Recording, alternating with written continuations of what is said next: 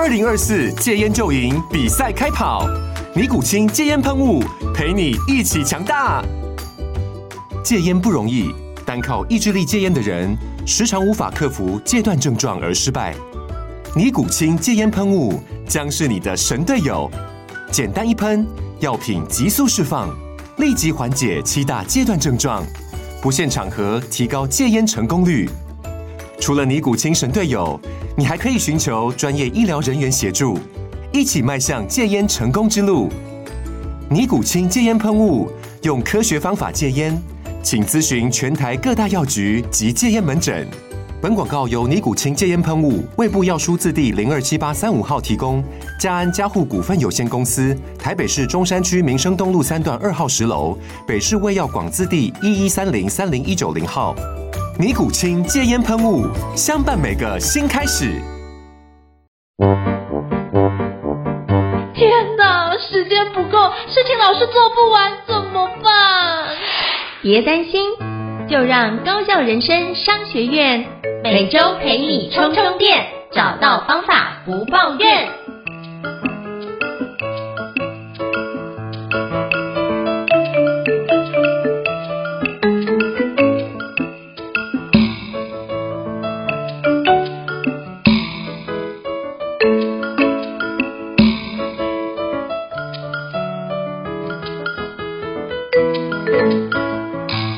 大家好，我是赵映辰，欢迎大家来到高效人生商学院的新书访谈节目。那今天我们要介绍一本书，叫做《编剧妈妈的自由时间》，陪孩子和文字做朋友，有效启发孩童的阅读力与写作力哦。那今天我们要邀请到这本书的作者，就是王双双老师来跟我们分享这本的新书哦。那我们诚挚欢迎双双老师。Hello，双双老师你好。是主持人好，各位听众大家好，我是双双。好，非常感谢双双老师的莅临哦。那是不是可以邀请双双老师简单跟听众做一下自我介绍，让大家可以多认识你一点呢？嗯，大家好，我是呃双双。那我写作呢，其实在写编剧妈妈的自由时间之前呢，我是写爱情小说。那写也写了。到至今为止呢，写了十七年。我觉得热爱一件事情，你就会持续的一直去做这件事情，并且把它做到更好。那在写作的这么长的时间里面呢，你就能非常珍惜的握住手里的这支笔。我在台湾生活了十二年的时间，然后非常热爱台湾的这片土地，也因此呢，就认识了很多的。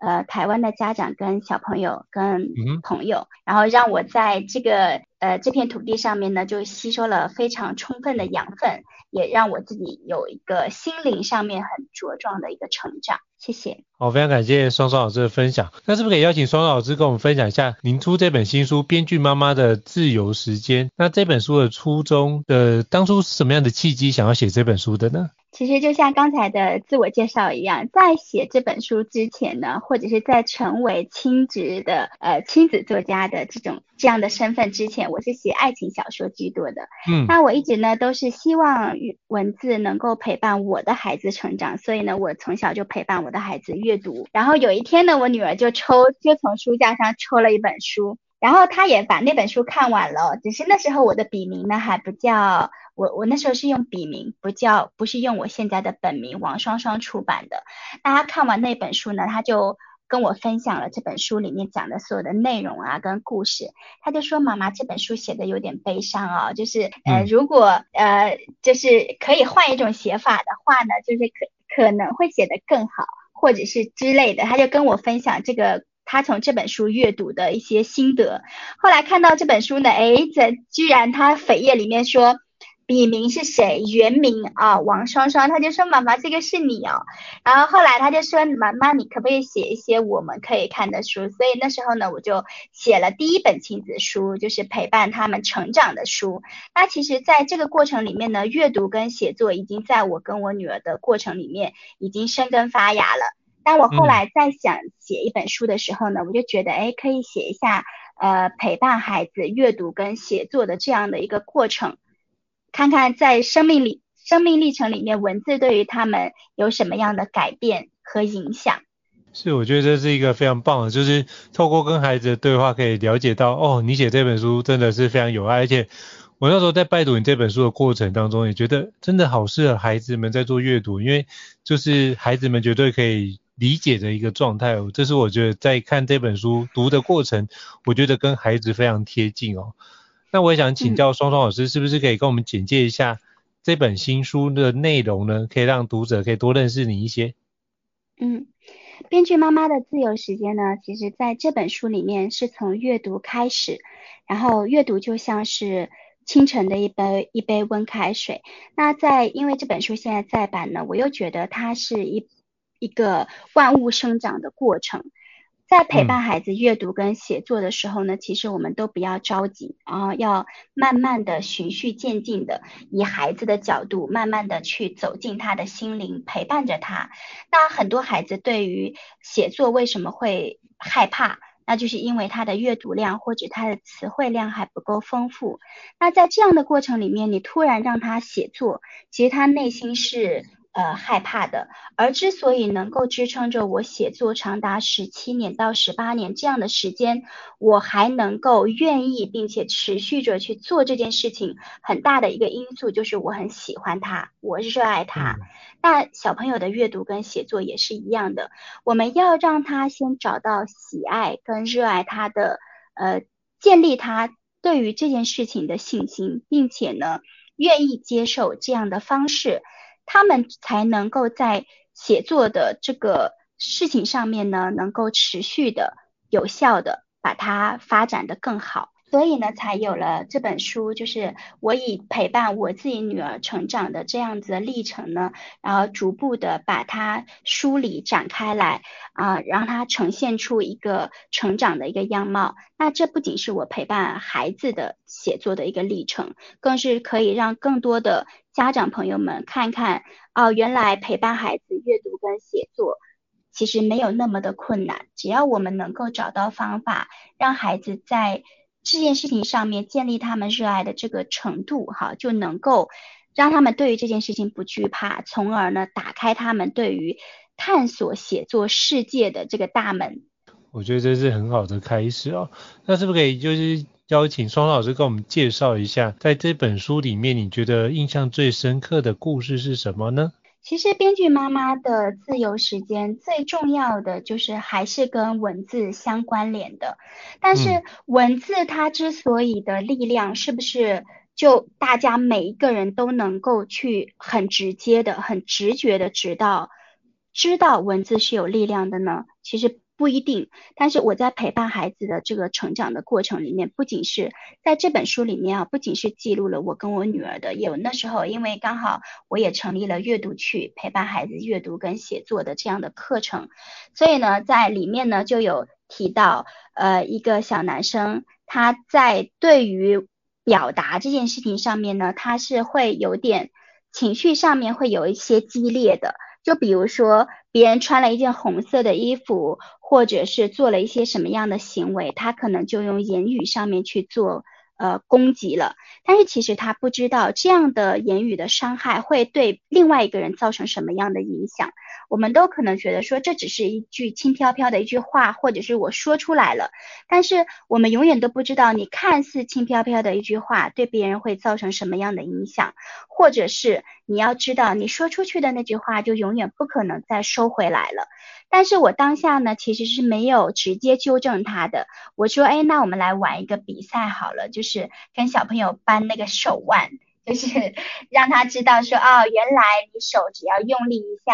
使出来力量，你就可以把另外一个人就是压制住了。但文字跟语言呢？我们是不是也让他们知道文字是不是有力量的？所以我就同时举例了，如果我在跟你同一件事情，我在跟你表达的时候，比方说你拿了一个呃什么样的东西给我，我第一呢，或者是我用一种方式，哎，你为什么这么做？我根本就不喜欢这个东西，你为什么拿给我？但是我用另外一种表语气表达的时候呢，就说哇，你真的好贴心哦，你怎么会知道我喜欢这个东西？好，然后谢谢你这么温暖的，就是把它送给我，而且你在这个时间点想到的人是我。那这时候呢，就是其实语言是同同样具备着力量的。那我们再从语言再连接到文字，好，再连接到刚才他说出去的那些话，也从而让他们知道文字其实是具备着一定的影响力跟力量的。那我们在写作的过程里面呢，就要时刻去注意到。那尤其是在我的写作的课程里面，我觉得对于生命的价值观跟一些心灵的觉醒，这些我是非常在意的。嗯、好，然后呢，这是我印象非常深刻的。就跟大家分享一下，哦，真的很棒啊！就是把这件事情放在心里面，然后孩子就可以对应出来相对的环节。我觉得这是一个很棒的故事哦。那我想请教双双老师，您当初在写这本《编剧妈妈的自由时间》的时候，你觉得相对挑战的事情是什么呢？挑战的是，就是它其实。呃，我们一般跟小朋友发生的日常，其实也像是现在的写作，嗯、每个小朋友遇到的状况是一样的。虽然我是作家，好，但是呢，作家也需要去重新对于发生过的事件再进行梳理，然后并且呢，嗯、呃，依一个时间轴，或者是依他循序渐进的方式。那我在陪伴小孩的阅读跟写作的这个过程里面，它本来就是发生在我们日常生活中，就好像是刚才最早提到，就好像是日常生活中的一杯温开水，它有时候太过于平常，你到底是要把它发现它、发掘它有亮光之处，你值得分享吗？还是你值得被记录吗？但是你在发现你慢慢整理跟书写的这个过程里面呢，就呃原来。你在书写的这个过程里面，你在整理的这个过程里面，其实也是为了未来要传达给更多阅读这本书的人。他们在阅读的时候也会发现说，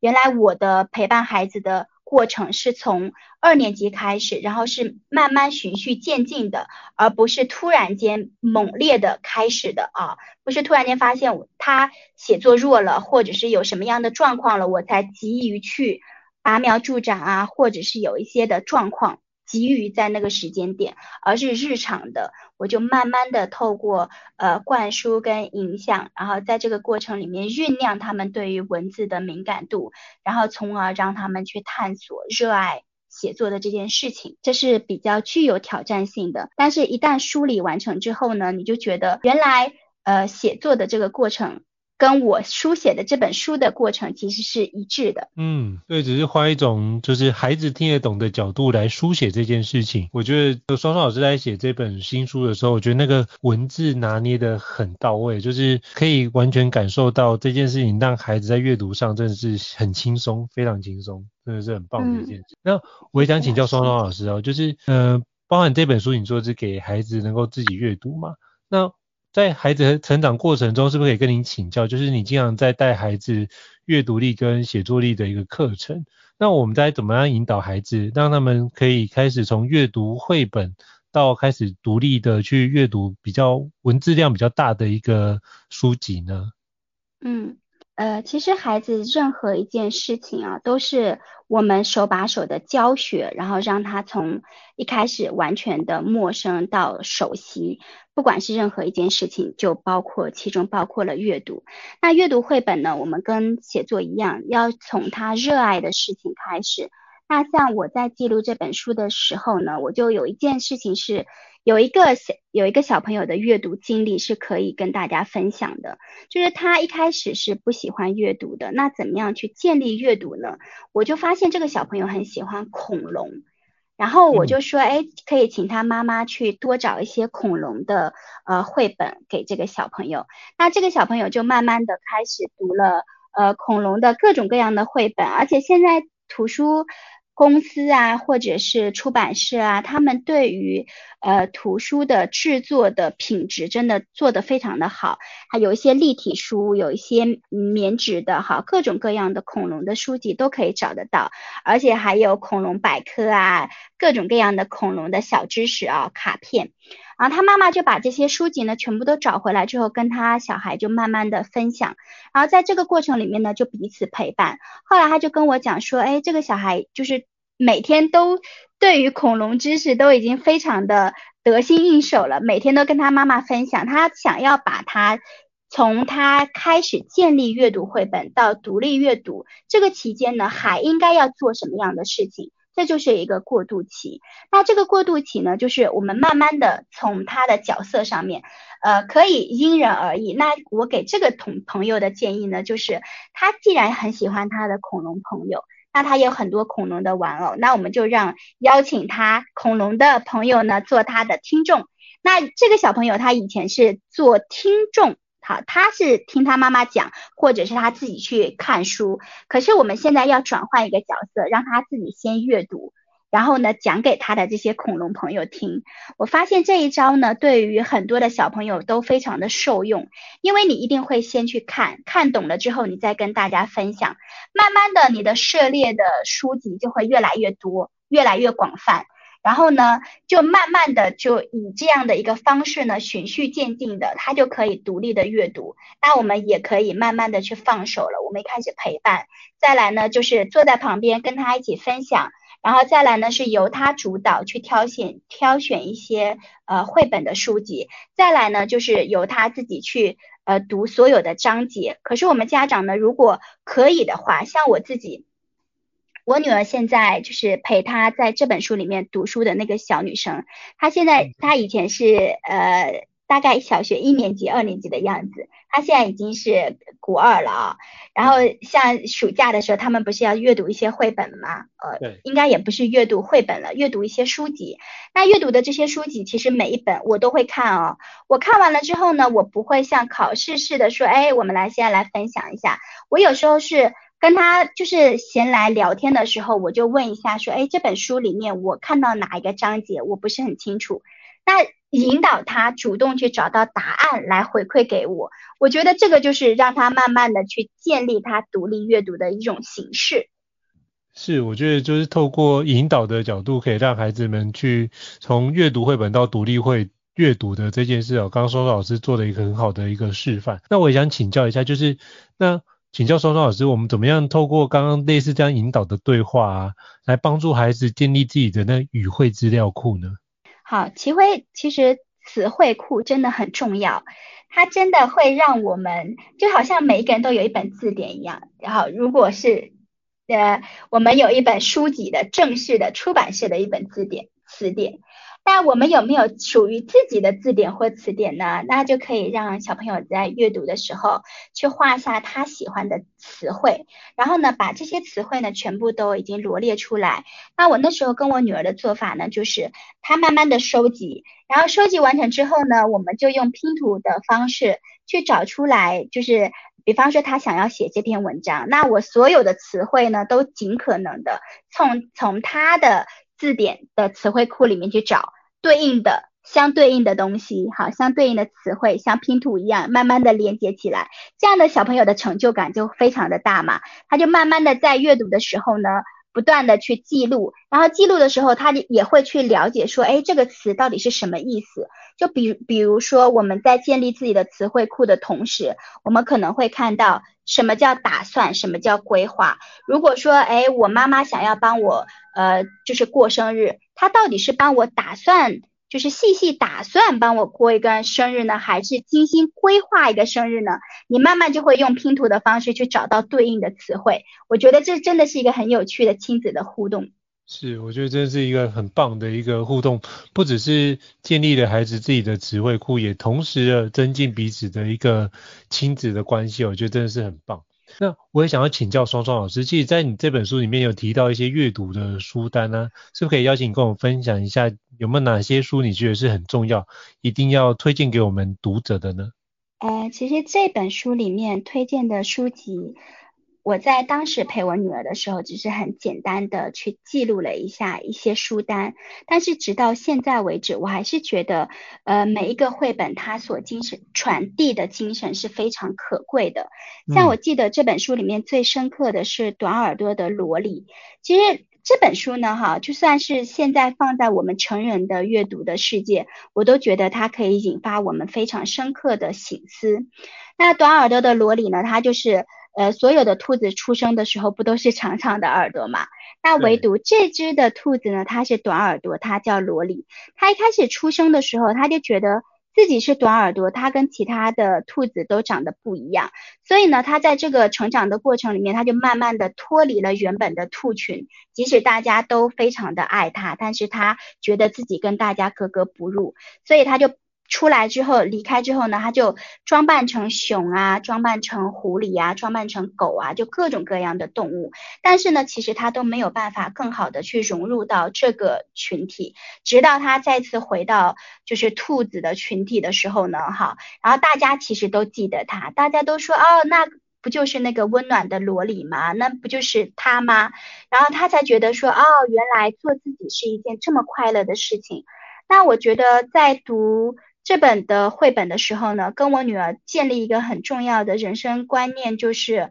我们其实不要受他人的影响，或者是你期盼你要成为什么样的人，你做自己，只要你能够在这个呃做自己的这个过程里面，慢慢发掘你自己的特点跟专长。好，去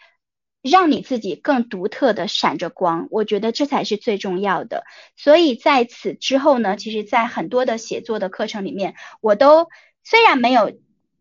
一直或者是持续的在推荐这本书，但是呢，独特的自己这本这个理念呢，是持续贯彻在我们写作的课程里面，就是一直跟小小朋友们告诉他们说，我们每个人都是独立的个体，我们要为自己成长。而闪亮，嗯，我觉得这是一个非常棒，就是为自己的成长而闪亮。那我也想请教双双老师，就是那我们怎么从孩子的兴趣跟生活的经验来带领孩子学会写作这件事？因为刚刚我们讲到阅读嘛，那接下来我要请教你有关写作，嗯、那我们怎么样让孩子能够不是平铺直叙的写，像写那个流水账的方式，而是让他们真的能够透过兴趣跟生活体验。来学会写作这件事情呢，是不是可以跟你请教？你有什么样的建议或做法？好，刚才老师提到了平铺直叙，还有日常的生活。那在最早的时候呢，就是我也梳理了说，哎，我在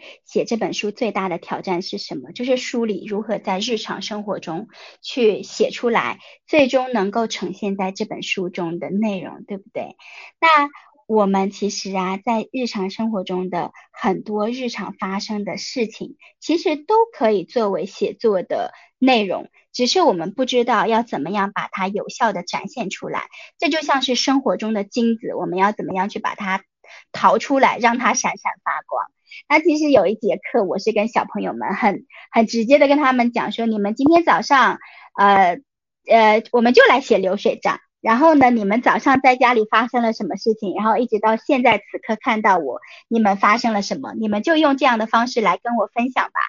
好，然后呢，每个小朋友都写了很多的，就是流水账。我觉得呢，你要开始慢慢在他们的流水账里面呢，去梳理出来属于他们的就是闪亮的地方。呃，就比如说，如果一个小朋友他写作，他说他早上起来手忙脚乱。然后呢，刷完牙之后做了一些事情，然后不知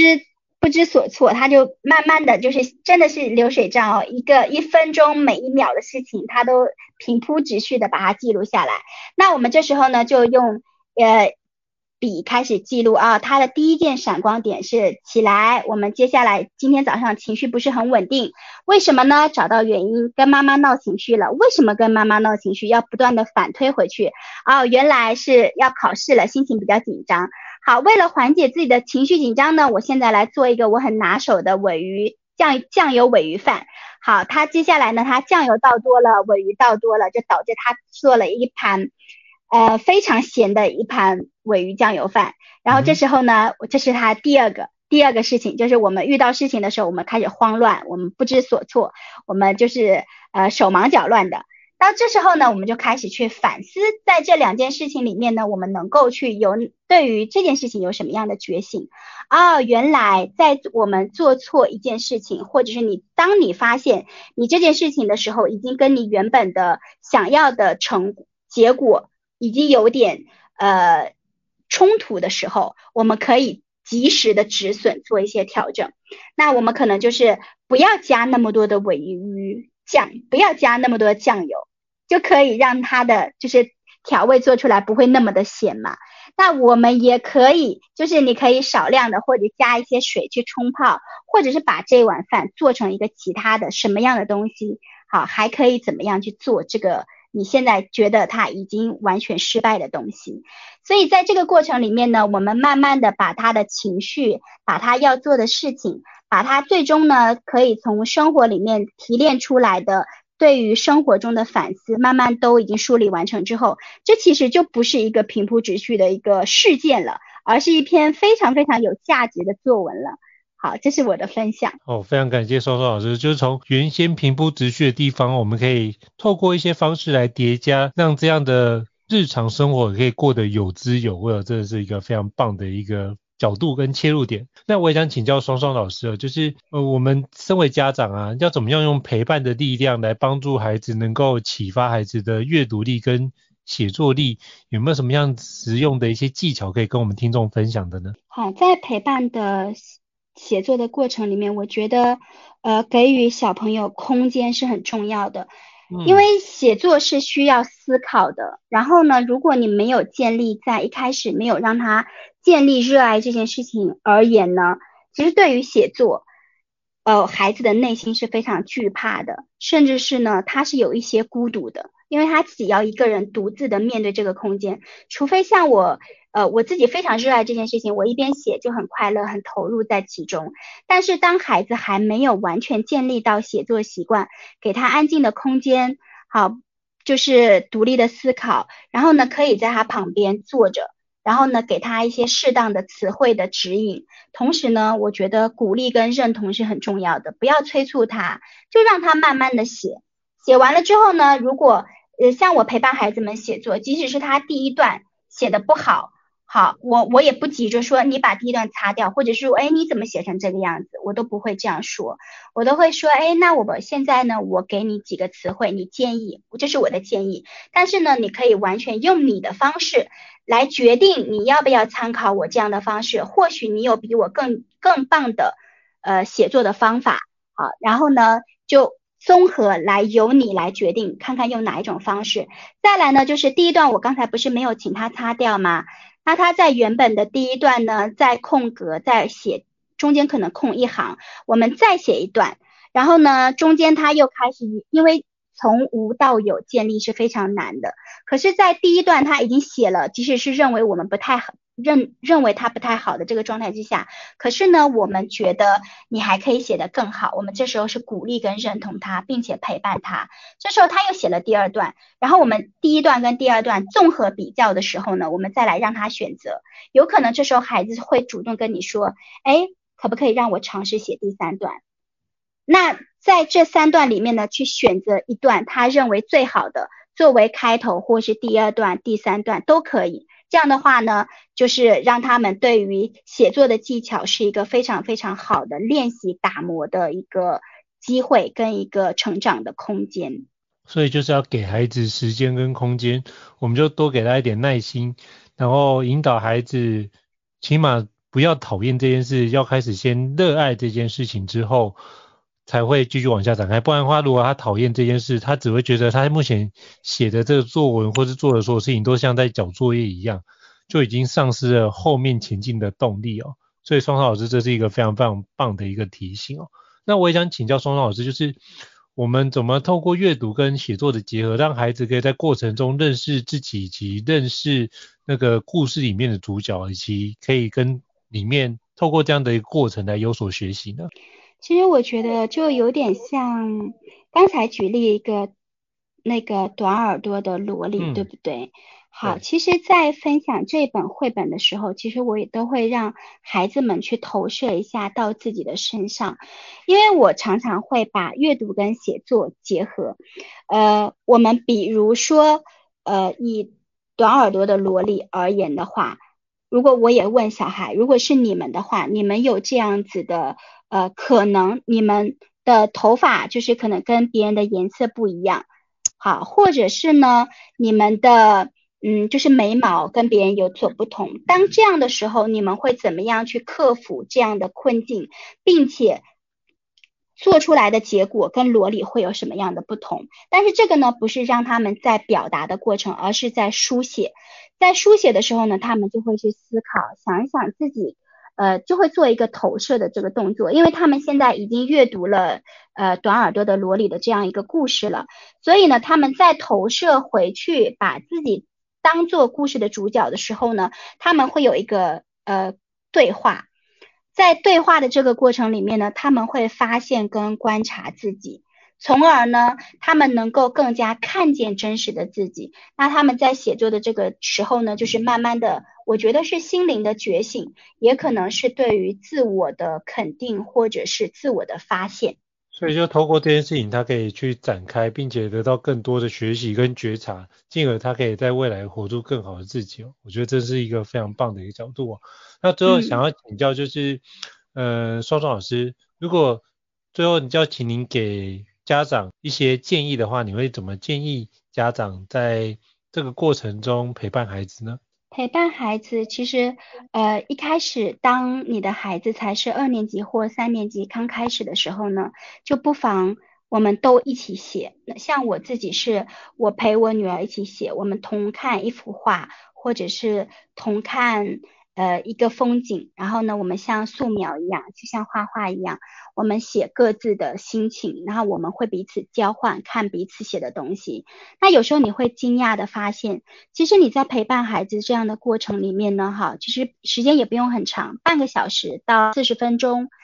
足够了。好，在这个过程里面，你会发现，其实小孩的词汇其实比我们成人的要活泼，他们用的敏锐度。其实不会比我们差，只是他需要我们去引导他们。那再来呢，就是你可以用绘画的方式，因为小朋友们的画画的直觉的逻辑力是非常的强的。他们在画的时候，他们就很清楚知道说，我蓝天要画，我我上面要画蓝天白云，我下面才是青青草地，对不对？中间可能有河流，有房子，好，有人物。但是在写作的时候，他这个空间感会乱掉。可是，如果你就不如让他先画出来，完全绘画完成之后呢，你再让他分别去描述他的画，从他的画中呢，从他的口语的表达中呢，再慢慢的把他的书写的过程书写出来，他也会很惊讶，他就说：哇，这是我刚才画的画吗？我画的画转换成文字，原来是长这个样子，原来这么优美啊！